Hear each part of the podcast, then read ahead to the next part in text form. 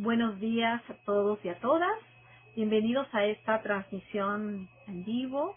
Eh, a nombre de UNESCO, les agradecemos por eh, ser parte de esta transmisión y este webinar dedicado al tema de exclusión y atracción escolar. Esta mañana estará con nosotros compartiendo su experiencia, sus experiencias y conocimientos, eh, José Carlos Vera Cubas, director de la Dirección General de Gestión Centralizada del Ministerio de Educación, y Margarita Monzón, ex gerenta de Regional de Educación de Arequipa y, bueno, especialista en gestión. Ambos agradecemos que, a ambos agradecemos que hayan aceptado esta invitación y eh, plantear también la necesidad eh, y la importancia de abordar este tema eh, sobre todo porque nos permite abordar desde un enfoque territorial un tema que eh, es recurrente y probablemente en este momento se ha evidenciado en su mayor magnitud. Y ello eh, nos estamos refiriendo a la exclusión escolar, eh, cuyas consecuencias sin duda son a la vista evidentes y que probablemente también podría este, acrecentarse en los próximos años si es que no tomamos medidas necesarias. Asimismo, eh, queremos abordar desde esta mirada territorial de la exclusión como una realidad y un, desafío, cómo logramos también generar un sistema educativo atractivo para los estudiantes. Y, por supuesto, eh, vamos a empezar eh, con nuestros invitados el día de hoy, recuperando también el sentido de por qué es importante en el actual contexto hablar de eh, exclusión escolar, si esto en realidad se ha incrementado, cuáles son las consecuencias de esta a nivel nacional, con esta mirada nacional, pero también con esta mirada territorial, cuáles son los riesgos para los estudiantes y cuáles son esos matices territoriales que caracterizan este, esta, este fenómeno que en realidad también en un sistema eh, educativo democrático eh, no debería permitirse. Eh, José Carlos, bienvenido. Margarita, bienvenidos. Esta primera pregunta que comparto me gustaría que ustedes puedan, desde su experiencia, compartirla también y señalar cuáles ustedes creen que en el actual contexto son aquellas características y consecuencias que, están, que se están generando en términos de exclusión escolar. José Carlos.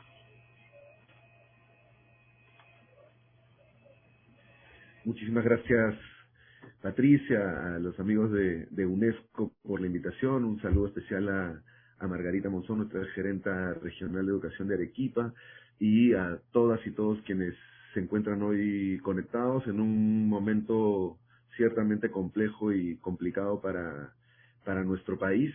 Eh, pero en este contexto estamos convencidos que la educación no puede parar, el servicio educativo no puede parar y en ese sentido seguimos trabajando desde donde nos toque estar para garantizar el servicio educativo, garantizar el derecho a la educación y eh, apostar y, defender por las reformas que desde el sector de educación se han venido impulsando en los últimos años. Así que agradecer el espacio y agradecer a quienes están conectados, docentes, maestras, maestros, toda la comunidad educativa que hoy eh, nos, nos, nos convoca para tratar un tema particularmente eh, sensible y, de total prioridad para el sector educación.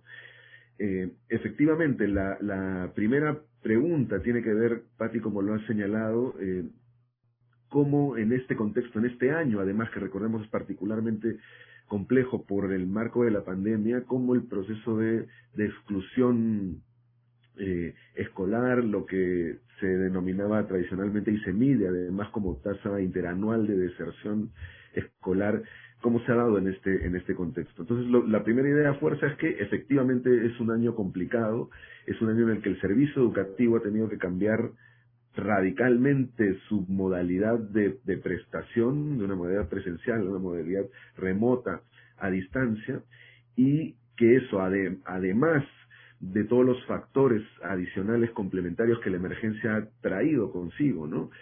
Crisis económica para las familias, movilidad, hemos visto las cifras de retornantes, de población retornante de Lima a sus regiones, que eso también presiona el sistema educativo, migración interna entre regiones por eh, necesidades económicas de los padres, las brechas eh, estructurales que como Estado no hemos podido resolver, todos esos factores efectivamente conjugan a que este problema se, se haga aún más crítico, ¿no? Y las cifras que tenemos, respondiendo un poco también a la pregunta de cómo se ha dado este año, la cifra que tenemos midiendo tasa interanual de deserción 2019-2020, vemos que efectivamente ha habido un incremento, sobre todo en el nivel primario, en el nivel prima, de educación primaria, comparando matrícula 2019 con matrícula 2020 a través del CIAGIE. ¿no? Y la cifra específica es que 100.363 estudiantes que estaban matriculados en el 2019 en primaria, este año, según el CIAGIE, ya no lo están. Eso es 2.72% de, eh, de, estudiantes matriculados en esta tasa de, deserción. Entonces, ha habido un incremento en secundaria, eh, vemos que se, se mantiene ¿no? Eh, el, el, número, pero lo preocupante es, es el nivel primario. Y esto efectivamente tiene consecuencias. A pesar del enorme esfuerzo de, eh, de ampliar cobertura de, de Aprendo en Casa, efectivamente hay brechas y hay factores que han generado esta situación. Ya lo señalaba, ¿no? Y la literatura es clave en ese sentido porque hay evidencia de cuáles son los factores asociados a esta exclusión o abandono, ¿no?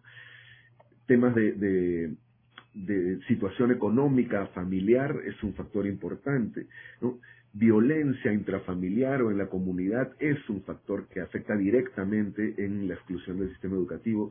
Trabajo infantil y adolescente, ¿no? Hemos visto que en este contexto, por ejemplo, el ámbito de la rinconada en, en Puno, ¿no? donde sabemos que hay una actividad vinculada a minería ilegal, minería artesanal muy fuerte, son esos polos de atracción de economías eh, ilegales de alguna manera, los que también atraen a eh, adolescentes en situación, en edad escolar, pero que por la crisis y en algunos momentos, avalados por sus familias lamentablemente, migran a estos ámbitos. O todo el tema de la Pampa, por ejemplo, en Madre de Dios, que a pesar de las, de las intervenciones estatales es también un foco de atracción en ese sentido. ¿no? Entonces, violencia, trabajo infantil, embarazo temprano, embarazo adolescente son causas también que en un contexto eh, como este se, se, se, agravan, ¿no? Eh, y claro, un tema de, eh, de, brechas de cobertura y de conectividad es, son, son claves en este contexto, ¿no?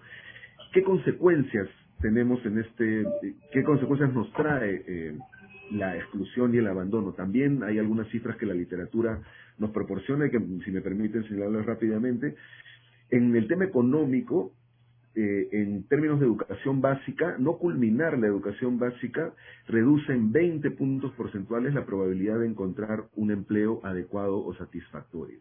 Y es, es, es contundente esa cifra. En educación secundaria, en promedio, las personas con secundaria incompleta ganan entre 40 y 60% menos que las personas que han podido terminar secundaria. En lo social, la escuela es el principal espacio de socialización y de generar eh, valores de convivencia ciudadana en comunidad. Privar a nuestros estudiantes de ese espacio de construcción de valores, sino de una mirada de, en común, del bien común, del valor público, tiene un efecto en el desarrollo personal, pero también en el desarrollo de nuestra sociedad como comunidad. Y hoy, digamos, las cosas que, que, nos suceden hoy en términos de nuestra situación política, de nuestra institucionalidad como país y como formas de convivir, creo que, que expresan que ahí hay un problema clave y que tenemos que resolverlo y atacarlo desde la médula. ¿no? Para terminar con este primer tema, ¿cuáles son los matices territoriales del problema de la, de la exclusión? Efectivamente están directamente vinculados a, a las brechas y a los desafíos territoriales de un país tan diverso como el nuestro si me permite señalar solo dos, dos brechas en ese sentido, la brecha de infraestructura y la brecha de conectividad. En infraestructura, en ámbito urbano, la brecha asciende a 49 millones y en ámbito rural 50 millones. ¿no? Pero además, si miramos la brecha de conectividad, tenemos hogares sin acceso a TV a TV color, radio ni PC con internet, un 6.52% en urbano y un 23% en el ámbito rural. Entonces, nuestras brechas, tanto en infraestructura como en conectividad, tienen mayor incidencia en el ámbito rural. Y si vemos la distribución de, nuestros, de nuestras instituciones educativas en el territorio, 47% de los servicios educativos se encuentran en distritos principalmente rurales. Y en estos servicios se alberga el 26% de los matriculados a nivel nacional. 14 regiones de nuestro país, de las 25, tienen más del 50% de sus instituciones educativas en distritos cuyo entorno es más rural. Y de esas 14 regiones hay 141 UGEL que operan en esas, en esas 14 regiones. De estas 141, 122 tienen más del 50% de sus servicios educativos en ámbitos rurales. Entonces, vemos claramente que la organización y distribución de los servicios educativos en el país tiene un fuerte componente rural y es en los ámbitos rurales donde las brechas son más, más, eh, más agudas, más críticas, ¿no? Entonces, y además, la capacidad operativa ya del sistema, nosotros en la, en la tipología de UGEL que hemos trabajado, 67% de las UGELes se enfrentan a un desafío territorial intermedio y un 15% un desafío territorial alto. Pero la capacidad operativa del sistema para enfrentar ese desafío territorial es limitada.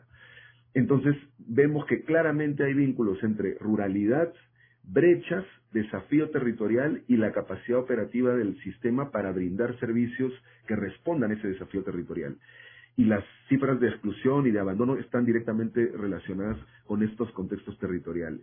La apuesta entonces es cómo, sabiendo este, este contexto y a pesar de todos los esfuerzos que hacemos, cómo trabajamos articuladamente entre los tres niveles de gobierno para que los servicios educativos respondan cada vez más a esas particularidades y esos desafíos territoriales. El servicio educativo tiene que adaptarse a las necesidades de los estudiantes, no las necesidades, no los estudiantes a el servicio educativo. Esa es la clave para seguir avanzando en este tema, ¿no? Eh, José Carlos, ahí, en este primer punto. Sí, sí, sí, porque vamos a tener este, dos, dos preguntas más, que la idea es que podamos este, adentrarnos. Eh, hay algo importante que me gustaría que el puente entre eh, la ahora la participación de Margarita, porque, digamos, uno es los datos eh, dramáticos que tenemos de exclusión y cómo en este escenario en concreto eh, se ven, digamos, eh, con acrecentados, ¿no? Y eso, eso constituye un serio problema, no solamente para el sistema educativo, es para el país.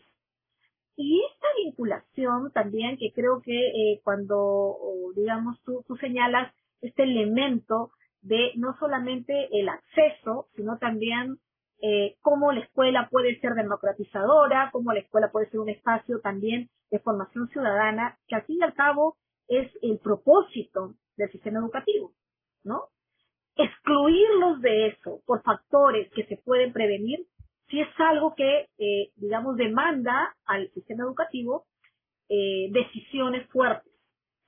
Margarita, cuéntanos desde tu punto de vista, desde esta mirada también territorial, tú has sido ex gerenta, eh, digamos, regional de Arequipa, con mucha experiencia en la gestión. ¿Cuál es tu mirada de esto, de estos factores desde el territorio los datos que José Carlos plantea en lo rural son, mm, digamos, ponen en evidencia una de las brechas. ¿Cuáles son esos otros riesgos que tenemos que tú desde el territorio puedes mostrar? Muy buenos días con todos y con todos. El saludo cordial, José Carlos, eh, Patti, y un abrazo para todas las personas que van a participar y los oyentes. Bien, yo creo que aquí hay una preocupación bien grande y aguda. Eh, reflexionando esta pandemia nos ha demostrado que la verdad no estamos preparados para estas situaciones. Pero al mismo tiempo también esa reflexión nos da a entender que la tecnología ha avanzado y nosotros nos estamos quedándonos. También hay que sacarle el otro lado. Entonces la reflexión es que estos tiempos de pandemia sí ha traído grandes dificultades y también ha traído grandes desafíos.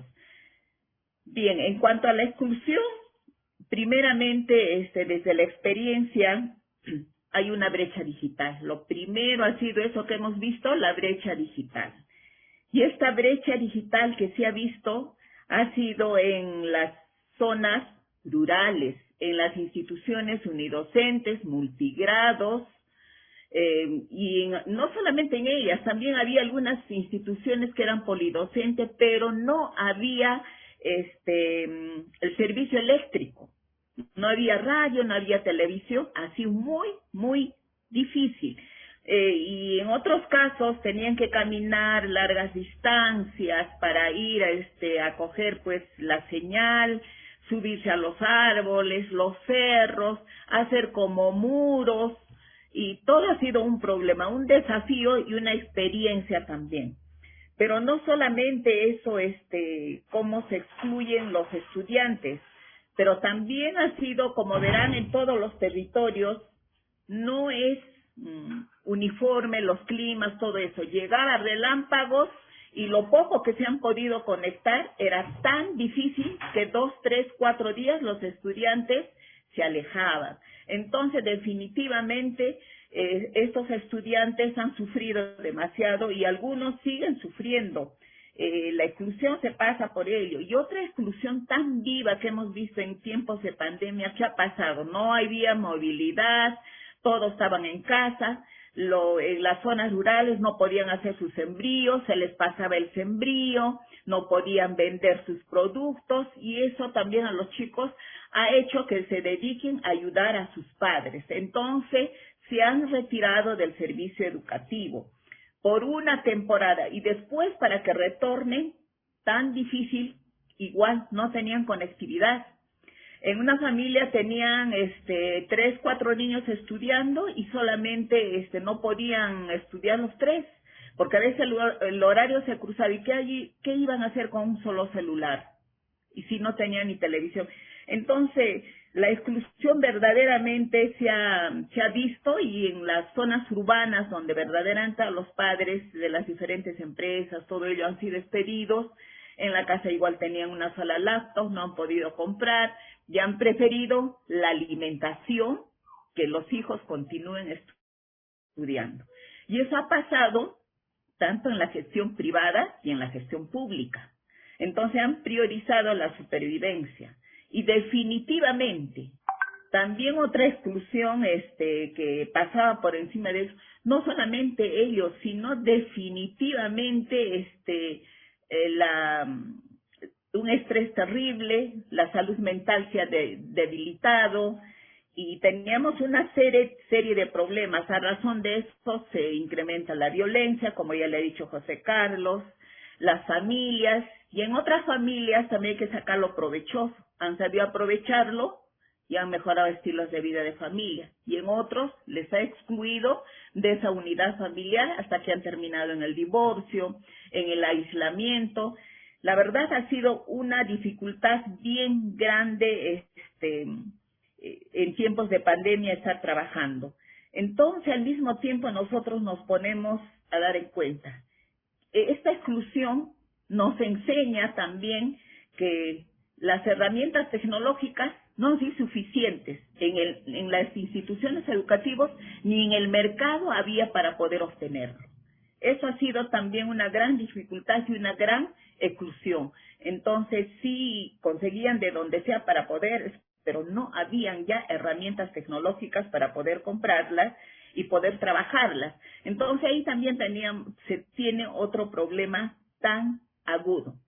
Y otro tanto, definitivamente, tanto en los niveles de gobierno, nos ha hecho ver que no hay presupuesto, no han presupuestado para educación ha sido una gran brecha esta cuando nosotros vemos el PIA de cada una de las provincias y los distritos, los alcaldes, no estaba, estaba programado este, hacer infraestructura, eh, invertir más en fierro y cemento, pero en cuanto al capital humano, a herramientas o a material tecnológico, no había.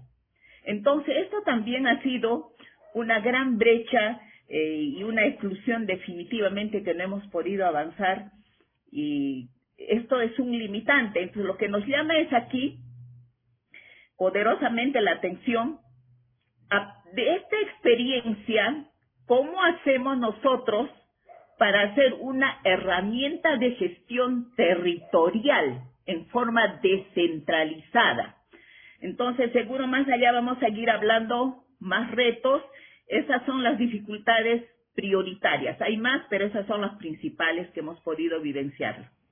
Bien, Margarita, gracias porque pones un elemento interesante, digamos. Es verdad que este, este escenario también, el tema de la conectividad, eh, a quienes principalmente estaban en la presencialidad, asistían, hoy, al no tener acceso a la conectividad, quedan fuera del sistema, que es otro factor que se incorpora, ¿no? A, a este factor de exclusión. Pero además el tema presupuestal.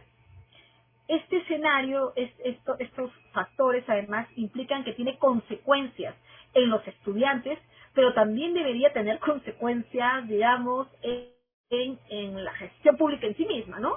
Acá estamos felizmente con dos gestores con mucha experiencia en, en dos niveles de gobierno que comparten eh, eh, eh, las competencias en educación.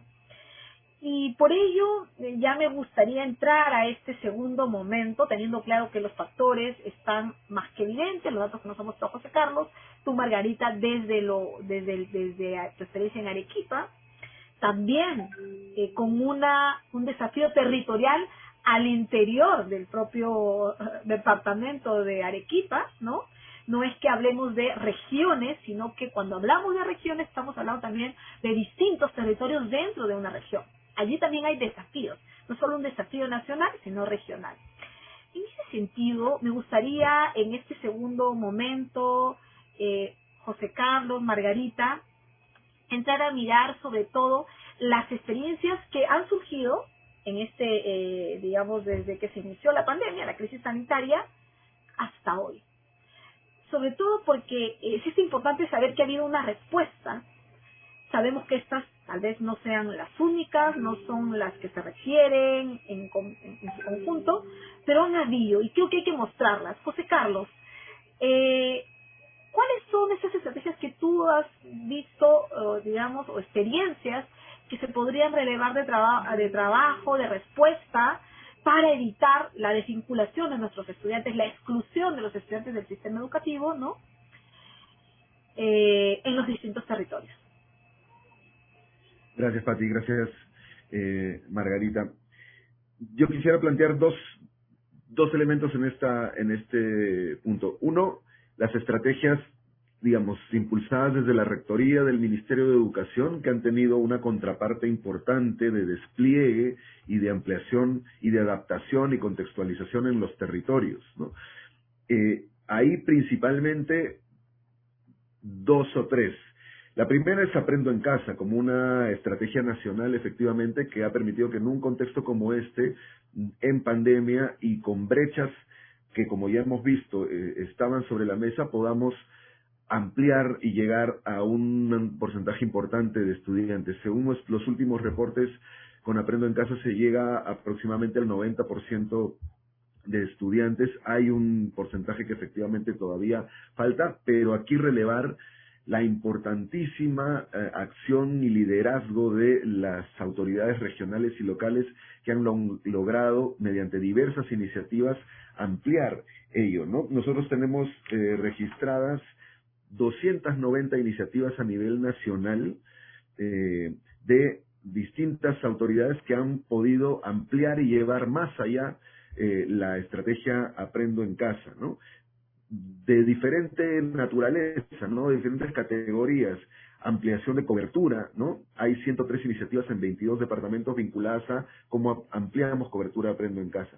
Gestión de contenidos, cómo los contenidos han sido adaptados y contextualizados desde las propias regiones. 66 iniciativas en 19 regiones fortalecimiento de capacidades a directivos y docentes para que precisamente ese rol de intermediación que a veces se hacía complicado entre la escuela y la familia pueda darse de mejor manera, ¿no? 48 iniciativas en 20 regiones, acompañamiento estudiantes, ¿no? Tenemos experiencias muy valiosas en el Braen, por ejemplo, en Río Tambo, Río N, Huancavelica, propio Arequipa, donde esta figura de agentes comunitarios, agentes educativos con distintos nombres, chasquis educativos en Huancavelica, jinetes eh, escolares en Loreto, han realizado este rol de intermediación entre la la familia, el docente y la familia ahí donde la cobertura del servicio no, no llegaba, ¿no? Ahí tenemos 43 iniciativas en 19 regiones de esta lógica de acompañamiento a estudiantes y un componente importante de soporte socioemocional a la comunidad educativa, porque hemos estado en un proceso de mucha presión, de mucha preocupación, de mucho estrés y el trabajo de eh, acompañamiento socioemocional ha sido importante. Entonces, una primera idea, aprendo en casa como estrategia nacional, ha sido resignificada, reconfigurada, adaptada, contextualizada y desplegada en todo el territorio con el liderazgo importante de las autoridades regionales y locales. Creo que si otra lección de la, de la emergencia de este año nos deja es que los alcaldes y los gobiernos locales son aliados claves que tienen competencias en el marco normativo y que han estado desarrollando proyectos educativos, pero que tienen un rol fundamental en los servicios complementarios, en estos facilitadores educativos que desde el territorio se tienen que garantizar. Y estamos hablando de alimentación escolar, seguridad escolar, transporte escolar, conectividad, ¿no? El trabajo clave de alcaldes en coordinación con las direcciones regionales de transportes y comunicaciones para reparar antenas, ampliar cobertura ha sido clave. En Puno se ha felicitado a más de 65 alcaldes que han liderado este tipo de estrategias. Entonces, esa es una primera línea de conexión entre el rol de rectoría del ministerio y la responsabilidad de la implementación y de la gestión estratégica del servicio en el territorio. Por otro lado, el tema de matrícula excepcional esto sobre todo orientado a ámbitos urbanos, ¿no? Margarita lo señalaba y Arequipa ha sido una de las regiones donde la presión por la crisis económica eh, ha llevado a que, a que muchos colegios privados, como sabemos, eh, tengan que cerrar, dejando en la incertidumbre a muchas familias en riesgo de exclusión y de abandono este año. Se trabajó rápidamente un proceso de matrícula excepcional nacional, efectivamente, en donde como resultado hemos tenido 110.000 estudiantes que han migrado de matrícula privada a matrícula pública, con una apuesta de fortalecimiento de la escuela pública. Y eso es importante, ¿no? Han habido algunas voces, eh, y yo quiero aprovechar esto para aclarar, de que una norma, la 326 del Ministerio, intenta privatizar la educación eh, pública, ¿no? Nada más alejado de la realidad. La apuesta este año ha sido fortalezcamos la escuela pública y se ha invertido muchísimos millones en contratar docentes adicionales que den sostenibilidad a, esta, a estos estudiantes que han migrado este año a la escuela pública y, sus vacantes, por ejemplo, están garantizadas para el 2021. Y ese es un esfuerzo también de rol de Rectoría Nacional con implementación y gestión en las propias regiones que han tenido que, eh, gestionar este tema en el territorio. Y por último, la movilización nacional por la continuidad del servicio educativo, eh, y contra el abandono escolar. Con esto voy, voy cerrando porque creo que ya me queda mi tiempo. Pero aquí tenemos una estrategia nacional que tiene cinco componentes y yo quisiera solo relevar dos de ellos, ¿no? O tres de ellos rápidamente. El componente pedagógico, cómo hacemos más atractivo el, el servicio y más flexible a las necesidades particulares de los estudiantes. Vamos a ver eso luego en la tercera pregunta. Ese es un componente importante. Dos, tenemos un sistema de alerta escuela nacional. Quiero aprovechar esto, estimados directores, maestras, maestros, aprovechemos este, este sistema nacional que nos permite predecir riesgo de exclusión y de, abandono escolar.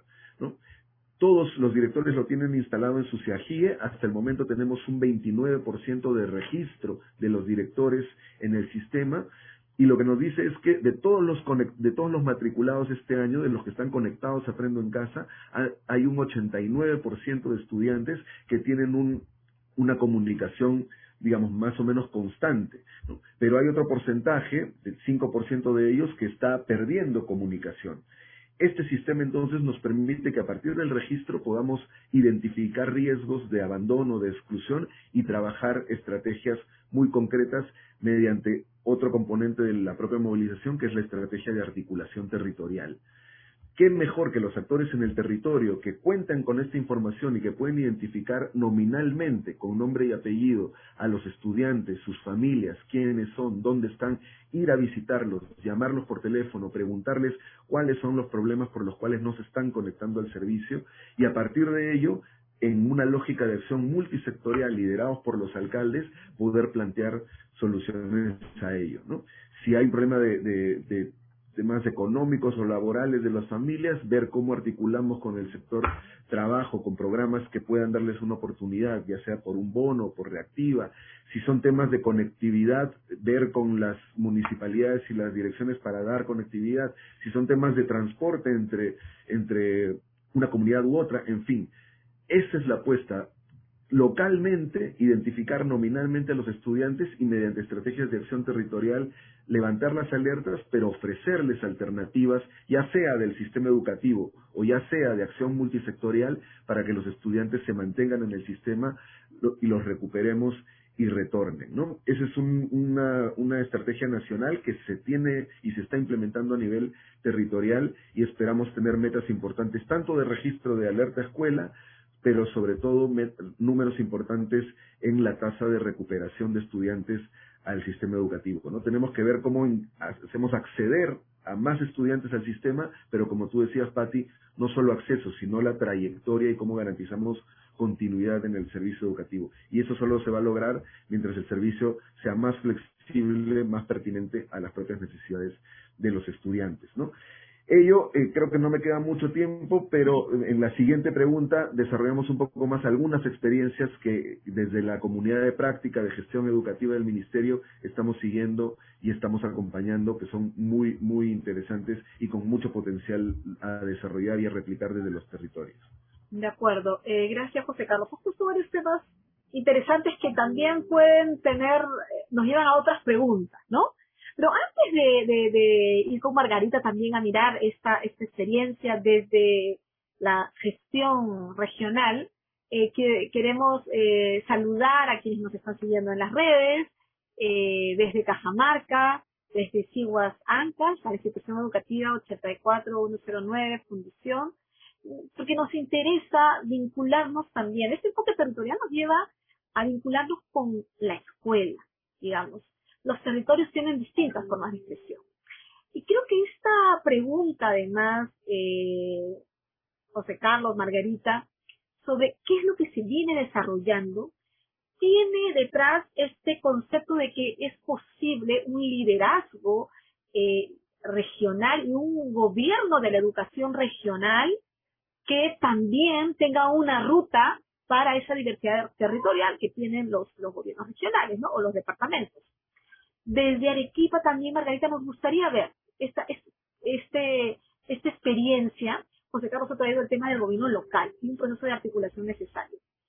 Eh, si bien es cierto, estamos hablando del gobierno eh, regional, nacional, el gobierno local tiene una competencia. Me gustaría que puedas, Margarita, también contarnos cómo estás viendo tú estas experiencias en este periodo que se han dado, que pueden darnos luces de que realmente estamos avanzando hacia ese sentido educativo de pertinencia donde el acceso al sistema educativo, la permanencia, ¿no? Es parte justamente de, de, esta apuesta. Entonces, no nos tenemos que acostumbrar a datos históricos que teníamos de exclusión, sino que estamos queriendo romper justo con esa inercia. ¿Cómo estás viendo, Margarita, tú desde Arequipa esas estrategias que se vienen trabajando? Bueno, este, primeramente creo que hay que reconocer la estrategia de Aprendo en Casa que el Ministerio de Educación en su momento dio. Creo que ha sido un gran desafío y también una preocupación para todos los gobiernos locales y quienes han estado en el trabajo educativo. Pero ¿qué, qué estrategias hemos implementado a partir de ello? Bueno, primeramente este, lo que se ha venido trabajando es hacer eh, a la comunidad por los medios de comunicación, hacer la difusión. ¿Qué va a hacer? ¿Cómo va a ser, eh, se va a dar Aprendo en Casa? Para que conozcan un poco más, sensibilizar a los padres de familia, porque el trabajo ya no era maestro y estudiante. Y pues los medios virtuales. ¿Por qué? Porque los papás, eh, los maestros, no todos manejaban los medios virtuales y había que explicarle de inmediato hacer pequeños proyectos para mm, fortalecer capacidades de los maestros. Primero ha sido este un trabajo y que las estrategias iban a caminar por allí y a los estudiantes también, ¿no? Hacerles una capacitación y hacían el uso del Zoom, Google Meet y ver cómo vamos a trabajar por el WhatsApp. Luego se, eh, se impulsa otro construyendo aprendizajes en familia. Bueno, Eso se dio hasta abril, todo ello, pero ¿qué, ¿qué vimos nosotros en abril cuando empezó mayo? Más de la mitad de los estudiantes no estaban ingresando y aquí era un gran desafío. ¿Cómo hacer? O sea, ¿cómo ver? Entonces, inmediatamente, de acuerdo a la ley, la ley orgánica de municipalidades en el artículo 82, tenemos ahí a los gobiernos locales que teníamos que trabajar. Entonces empezamos, a, eh, se empezó a hacer un trabajo maratónico en equipo, todo el equipo movilizándose para hacerles ver las funciones de los gobiernos locales cómo estaban y dónde se focaliza o cómo se focalizaban estas estrategias, donde verdaderamente teníamos nosotros estudiantes que no estaban conectados. Entonces, en tal sentido, los gobiernos locales han asumido, implementando, por ejemplo, antenas, una estrategia que han implementado antenas, radio, televisión, dando clases, y en el otro tanto hemos seguido avanzando, no, no, no disminuían las brechas intensamente. ¿Qué hacemos? Maestros itinerantes, otra estrategia que también nos resultó bien de maestros itinerantes en las zonas altoandinas, donde todavía no estaba el COVID, ¿no? Pero tenían que salir con todas las medidas de seguridad, con sus vacunas, con todo de la región. Pero no solamente esta estrategia funcionó, pero también otros sitios donde ya había, ¿qué, qué hacíamos? ¿Cómo los estudiantes, si no tenían conectividad, entonces en las diferentes SUGE los directores empezaron a implementar sus impresoras para botar el material y todo en físico de aprendo en casa se llevaba. Y los maestros itinerantes casa por casa trabajar una educación personalizada. Creo que estas estrategias han sumado a las actividades también que, se ha venido trabajando no solamente en radio ni en televisión, pero no se podía focalizar todo el esfuerzo que, no, que se venía haciendo en, no solamente seguro que ha sido en la región nuestra, sino en todas las regiones, y hubo la iniciativa ahí de gestión pedagógica. ¿Qué hacemos? Hay que implementar algo, y se implementó en la región Arequipa el YAUS, para ver el diagnóstico y focalizar verdaderamente cuántos estudiantes, de qué niveles, dónde faltaban la atención. En razón a eso, eso, la estrategia sumado de los maestros, eh, los especialistas, las UGES, para poder este, trabajar, ¿no? Y aquí hubo ya otro, otro problema, otra estrategia hay que hacer. ¿Por qué? Ya la salud mental se debilitó, porque está mucho tiempo en el, en yendo la computadora, el internet que no funciona, los papás que no manejan y desesperados. Entonces hacer, hacer talleres de salud mental, hacer um, igual conversatorios, hablar con los alcaldes, otra estrategia que también funcionó con los alcaldes, trabajar, eh, a, qué sea, con la gerencia de desarrollo social, que tenían psicólogos a campo en las rutinas que ellos podían hacer, igual se venía trabajando con los psicólogos en salud escolar, pero aquí era muy importante, las veces, otra estrategia que nos funcionó también bien fue que en las provincias o distritos donde se iba a visitar se trabajaba juntamente con la red de salud o las postas que estaban ahí para hacer conjuntamente las estrategias también de prevención sobre COVID, ¿no? O sea, cómo hacer, o sea, cómo este, evitar estos problemas y cómo mantenerse. Entonces, la sensibilización ha sido gran, gran problema. Otra estrategia, ¿qué hacíamos con los estudiantes que, por ejemplo, no se habían este, matriculado? Porque empezó marzo y la mayoría en las zonas altoandinas se matriculan el primer día que vienen a clases. Y han esperado ello, entonces quedaron sin matrícula. Cuando ya el ministerio hizo la matrícula excepcional y antes, ya nosotros continuamos matriculando y nos dio gran soporte la matrícula excepcional del ministerio, la matrícula extemporánea, como la queríamos llamar, entonces eso sí cohesionó. Pero sin embargo, estas estrategias aún faltan este, fortalecer, impulsar, sumar estrategias más en conjunto. Aquí también este otro, otra cosa que hemos pedido es la articulación de políticas, no solamente de nuestro sector, sino en la gestión pública, porque hay programas sociales que también trabajan, por ejemplo, trabajaba anemia, trabajaban los gobiernos locales. Había anemia, plan de incentivos. Nosotros tenemos Caliguarma, cada uno con sus resultados, pero aquí hemos visto cómo articular, cómo articular esas políticas para sumar las estrategias y no hay esa duplicidad. Entonces nos ayudó este, ver la articulación de estrategias con los gobiernos locales y ver cómo vamos a ir trabajando. Bien, eh, son algunos de ellos, seguro que en la tercera pregunta vamos a ir avanzando. Sí, Margarita, muchas gracias porque también entras al detalle de una experiencia muy concreta como la de Arequipa y los esfuerzos que se hacen también desde determinados gobiernos regionales. Y esto resulta clave porque hay algo que sin duda no puede eh, trabajarse en, digamos, no puede tener un impacto si esto no se trabaja de manera articulada entre los niveles de gobierno, ¿verdad? un gobierno nacional además que mira la política, la, la, la, desarrolla en esta ruta que también eh, ofrece como estrategias, pero también con una demanda de recursos, porque, eh, digamos, este escenario nos está demandando una inversión mayor.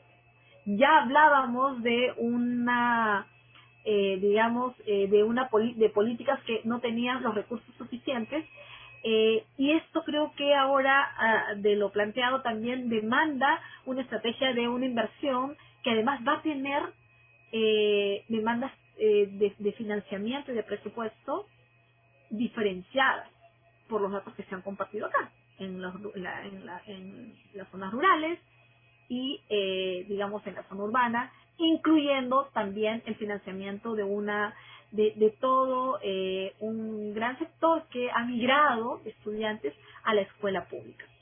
Y esto es, creo que interesante, entrando ya a la tercera pregunta, eh, y es mirando lo que se viene, que es un, un escenario desafiante para el sistema educativo y para el país, cómo hacemos atractivo los, territorios, la educación en medio de, de, esos datos duros y dramáticos que tenemos al frente, eh, para evitar justamente la exclusión del sistema educativo, que ya la teníamos antes, pero que se ha visto agravar en este contexto. Esta pregunta es abierta, eh, me gustaría que José Carlos y Margarita ustedes lo puedan plantear también eh, reconociendo que esto también implica, eh, de alguna manera, mirar la, los distintos niveles, ¿no? El sistema educativo no solamente tenía impacto en la básica, esta pandemia, digamos, sino también en la superior, donde se han hecho muchos esfuerzos por garantizar justamente eh, sistemas educativos de calidad en la educación superior y ir avanzando también en la básica. Esto qué desafíos nos plantea hacia adelante y cómo logramos hacer atractivo. No hemos querido hablar de retención, porque retener es como algo, eh, digamos, que se hace a la fuerza, sino que nos debemos como país, como, como, como sistema educativo, hacer atractivo el sistema educativo, valga la redundancia, pero con ello los territorios, que tienen distintos contextos y distintos desafíos. José Carlos para entrar en esta última ronda de preguntas.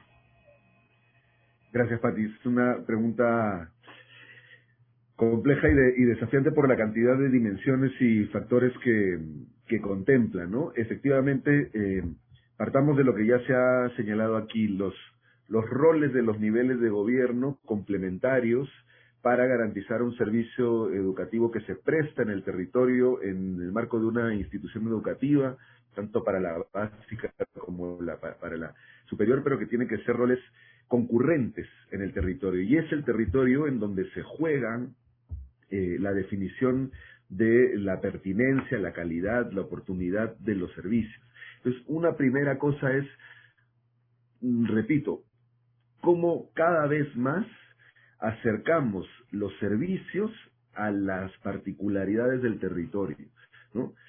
¿Cómo hacemos para que en el marco de una política nacional, y estamos avanzando en ello, pero tenemos que seguir avanzando, en el marco de una política nacional, los gobiernos regionales, con este rol que tú lo has señalado, Pati, yo quiero enfatizarlo, de gobierno de la educación en los territorios, no solo de administración, y de gestión, sino de gobierno, y ahí las direcciones regionales de educación tienen un rol clave, las direcciones, las gerencias, que hay que seguir fortaleciendo, que es de adaptar y contextualizar una política nacional a las particularidades del territorio. Las direcciones regionales no tendrían que duplicar esfuerzos con las UGELES, que son las que más bien proveen el servicio a las instituciones educativas, sino tener un rol de rectoría intermedia, digamos, de adaptación del, de las políticas nacionales al territorio y de garantizar y de supervisar la calidad de ese servicio. Mientras las UGELES son las entidades más cercanas a las instituciones que sí proveen los insumos, acompañan a los docentes, son, los son las que de alguna manera garantizan el soporte y el funcionamiento de la institución educativa, pero con una clara mirada territorial de adaptación de modelos, modalidades del servicio. ¿no? Son, las, son las que tendrían que estar más vinculadas a tener información local, esto que conversamos hace un momento, ¿no?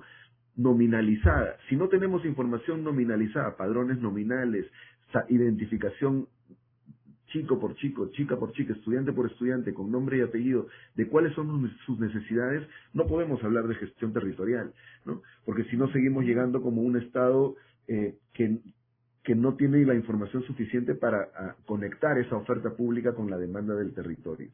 Y lo que señalaba Margarita hace un momento creo que es clave y creo que la movilización y la estrategia territorial en este marco nos da elementos en ese sentido, ¿no? Efectivamente, la gestión local existe y hay una tradición importante en nuestro país. No nos estamos inventando nada nuevo. En la meta 4 del plan de incentivos municipales vinculada a la reducción de anemia o vinculada al desarrollo infantil temprano, ya nos demuestran que estos modelos de gestión local, teniendo padrones nominales, con el liderazgo de un alcalde que articula distintos agentes comunitarios en el territorio para levantar información, pero para dar alternativas, funciona. Hay experiencias muy importantes en municipalidades como Huamanguilla, en, Ayacucho o en Puno, donde este modelo ha dado muchos resultados en reducción de anemia o desnutrición, infantil, por ejemplo. Entonces, estamos ya coordinando con el MINSA para que a las 865 instancias de articulación local que ya funcionan en todo el país se incorpore la agenda educativa. ¿no? Y eso va a permitir que todos los agentes comunitarios de juntos, de programas de, de, Pensión 65, de Jaliwarma, de eh, UNAMAS, de programas de, eh, de, agricultura, de trabajo que están en el territorio y que llegan a la familia, incorporen en sus dinámicas la agenda educativa y así podamos tener servicios que respondan mejor a la particularidad. Pero eso es un elemento y una apuesta a la gestión territorial que estamos trabajando de manera articulada con el MINSA, con el MIS, de acuerdo que la mirada intersectorial es clave. Pero también hay un tema que, tú, que, que, se ha tocado aquí y que es importante precisamente para poder hacer más atractivo el servicio y más pertinente. Y tiene que ver efectivamente con el tema de la programación y la gestión presupuestal, ¿no? Tú le señalabas, Pati, eso es clave. Y ahí reconocemos que todavía hay una programación presupuestal en el marco del sistema de presupuesto público que de alguna manera es inercial y que sí concentra, eh, por ejemplo, en los programas presupuestales una mayor definición de programación, incluso estos famosos P por Q, ¿no? ¿Cuántas visitas? Cuánto, cuántas visitas al, al mes, cuántas visitas al año, la distancia, todo ello se calcula en el Ministerio de Educación con los programas presupuestales. Y estamos trabajando fuertemente para que haya un alineamiento en la programación presupuestal desde el Ministerio, pero con la programación que los gobiernos regionales como pliego negocian con el Ministerio de Economía y Finanzas. Tiene que haber ahí un alineamiento para que la definición del programa presupuestal a nivel nacional empate con las prioridades políticas y de gobierno de los pliegos regionales e incluso hemos enviado una propuesta al MES para incorporar una meta en el plan de incentivos municipales para que los municipios tengan recursos para garantizar un alineamiento entre los tres niveles con recursos presupuestales para que efectivamente los servicios puedan ser mejor adaptados al territorio. Y en ese marco se están trabajando. ya para ir cerrando para por el tiempo, porque hay preguntas, entonces quiero que ustedes también las puedan responder. Para redondear, en ese marco de, elementos hay una serie de ya propuestas más pedagógicas en el marco de la movilización que están en el alerta escuela y que se están proponiendo a nivel nacional para hacer más flexible, más atractivo el servicio pedagógico, ¿no? Ya más elementos de carácter pedagógico que podemos luego seguir conversando en las preguntas. Gracias. Sí, y además, gracias José Carlos, porque además este es un tema de debate también en cada territorio. O sea, la idea es de que no lo debatamos solo a nivel nacional, por justo la, la, la idea es que la presencia de Margarito también pueda plantear ese desafío. ¿Cómo eh, generamos, Margarita, además nosotros estrategias que puedan hacer atractivos? Quiero hablarlo a nivel de, de, de, digamos, de Arequipa, pero con ello representado a los distintos territorios. ¿Cómo lo hacemos? Eh, planteando y recordando los desafíos que se plantearon al inicio, ¿verdad? Es decir, la ausencia, todas las carencias, los riesgos a los que están expuestos nuestros estudiantes, maestros, el sistema en este contexto, ¿no? Eh, eso, a ver, ¿cómo, cómo, ¿cómo lo miras tú? ¿Cuáles crees que debería ser la ruta para hacer atractivos los territorios? Bueno, primeramente que hay que colocar a la educación como eje transversal en la gestión pública, para que todos nos juguemos el pleito por la educación. Eh, todos a sumar esfuerzos para multiplicar este, las políticas avanzar ¿no? en su implementación.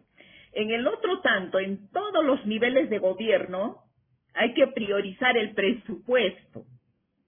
Presupuesto para educación. No solamente este, se queda en discurso, sino se, se, sea efectivo este, este, el presupuesto que se va a hacer para cada uno de ellos. Luego, eh, para que sea mm, salir de esa exclusión, sería bueno también universalizar el servicio de Internet gratuito para las instituciones de gestión pública, que eso ayudaría a dar un soporte eh, en mejorar la calidad en todos los procesos de la educación, ¿no?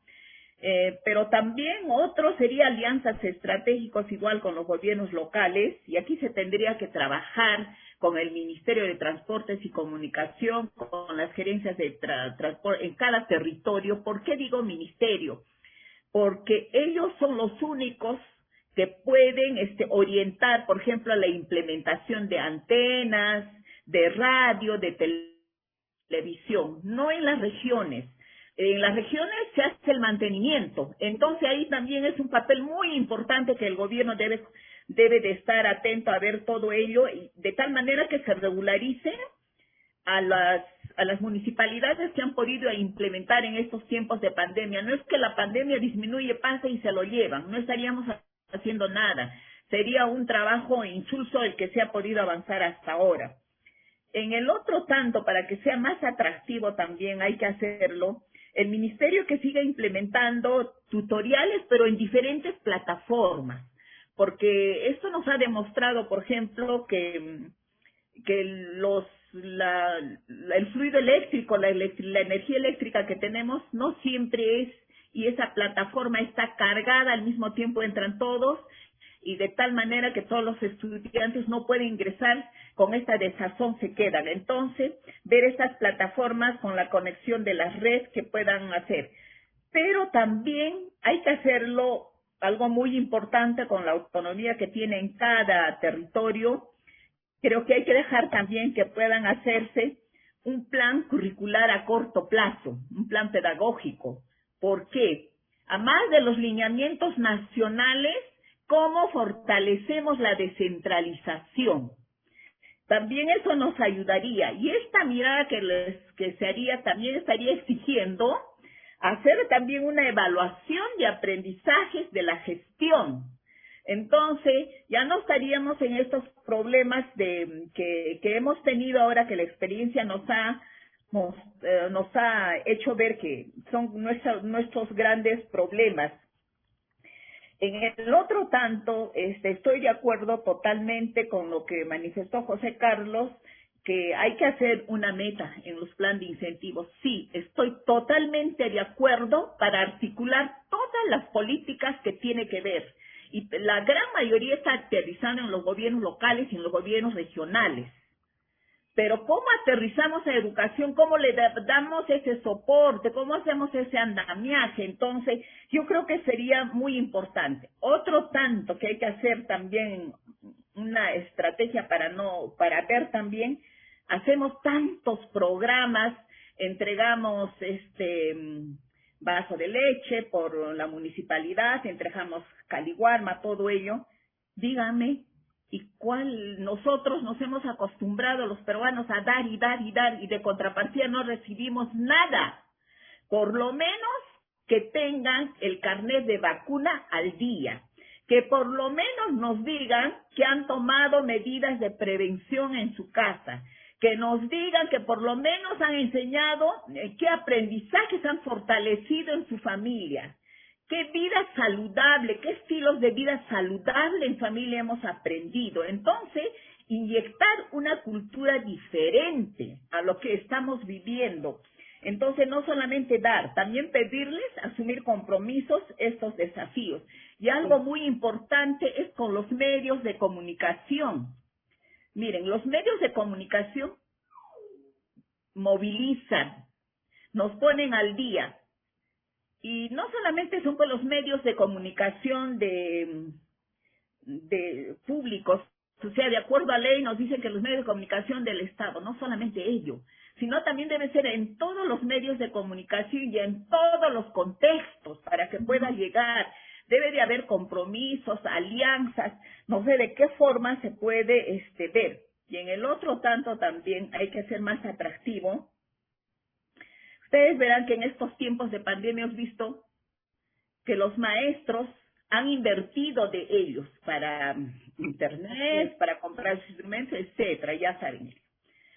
Si ha habido bono para familia y no ha habido bono para el maestro por lo menos para que pague servicios básicos de lo que ha estado este, asumiendo. Ya en las instituciones educativas ya, ya no se ha pagado servicios básicos que se tenían servicios de internet. Yo creo que hay que ver este algo atractivo para el maestro, también darle ese soporte. De acuerdo, Yo creo que así como hay exigencia, también debe de haber este estímulos. Estímulos para todos. Entonces yo creo que sería un trabajo muy loable este trabajar en equipo, articular políticas y dar el soporte a la descentralización desde la institución educativa, hacerle alianza con su gobierno local. Ok, buenísimo. Margarita, esto último creo que también es, ah, digamos, lo que nos motiva este, esta ruta y este tema que nos convoca. Es decir, todo lo que hemos planteado, eh, el hacer una escuela atractiva, evitar la desvinculación, evitar la exclusión educativa, tiene una salida fuerte de decisión y participación activa en los territorios. Y eso implica presupuesto también, ¿no? Implica un conjunto de desarrollo de capacidades. Rápidamente, quiero leer las preguntas y en un minuto les pido comentar un comentario final, ¿no? Elijan la que considere, pero me parece importante. Eh, dos preguntas que nos han planteado sin cobertura ni conectividad de internet, caso y sin tablet, laptops, sin celular, sin megas, ¿qué podemos hacer?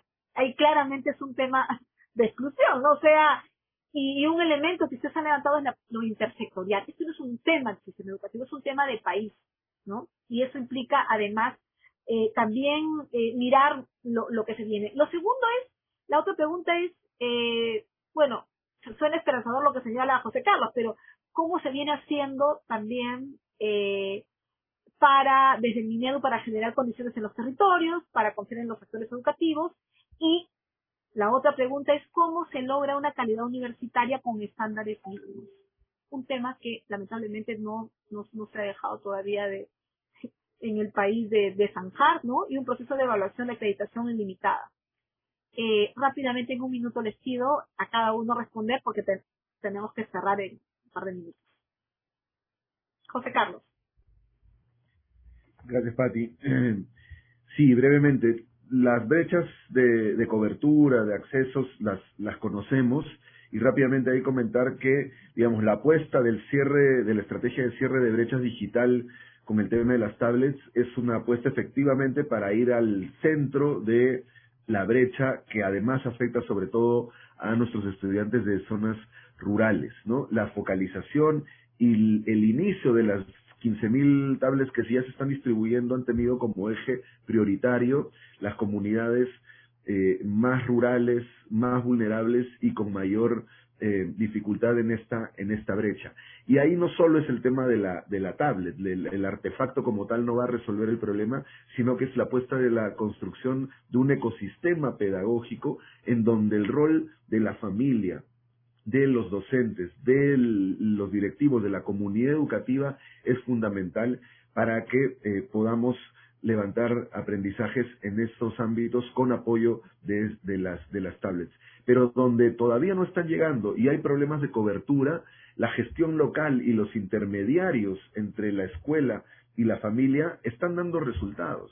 ¿no? Los agentes, las, las comunidades de, la central Asháninca del río Tambo y del río N se han organizado, la UGEL y el gobierno local están compartiendo recursos de compromiso de desempeño y de, y de los presupuestos locales para contratar agentes comunitarios ashánincas que imprimen material autoformativo de, de, vinculado a Aprendo en Casa y lo llevan a las familias y hacen un trabajo de retroalimentación pedagógica con las familias y con los estudiantes y luego ellos lo retornan a los, los docentes y así se fortalece ese vínculo. Entonces, hay formas, mientras el tema de las tablets llegan y mientras vamos cerrando las brechas estructurales, hay formas de gestión local que nos pueden ir resolviendo el problema y, y, sabemos del esfuerzo de los docentes en ese sentido y es por eso que también se han transferido recursos para que los docentes puedan contar con esta especie de bono para, para sus datos en el, en el, en el Internet. ¿no? Entonces,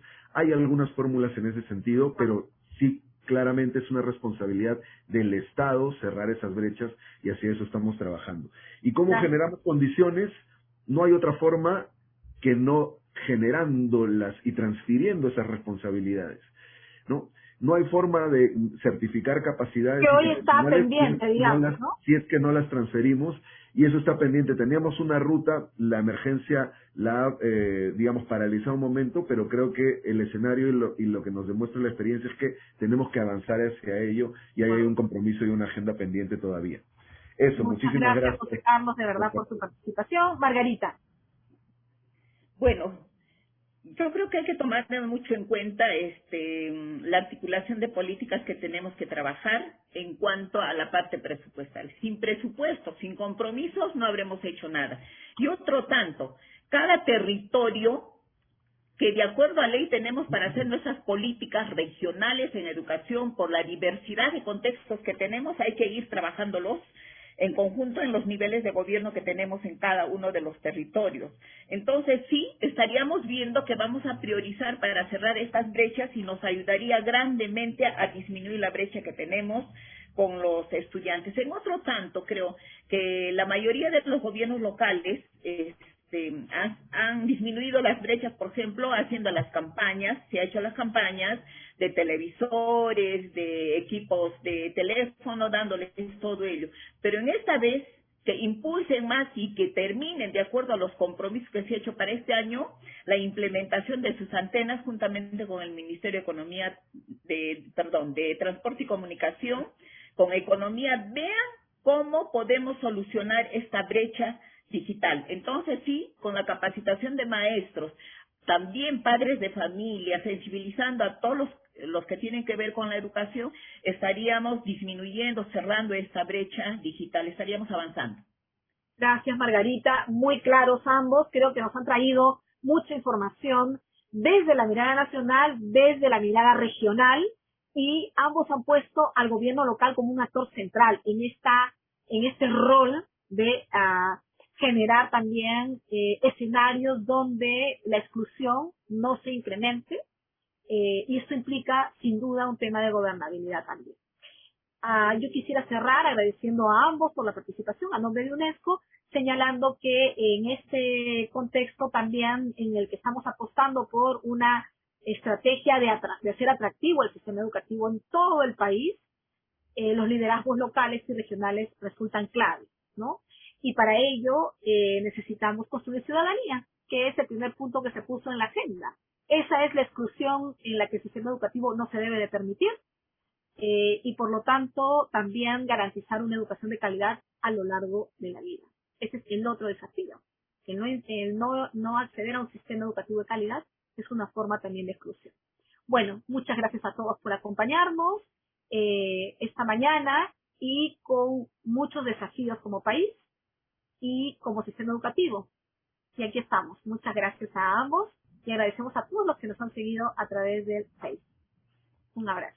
Muchas gracias. Gracias, Pati. Gracias, Margarita. Un abrazo. Un abrazo a todas y todos. Gracias a todos. Un abrazo. Gracias.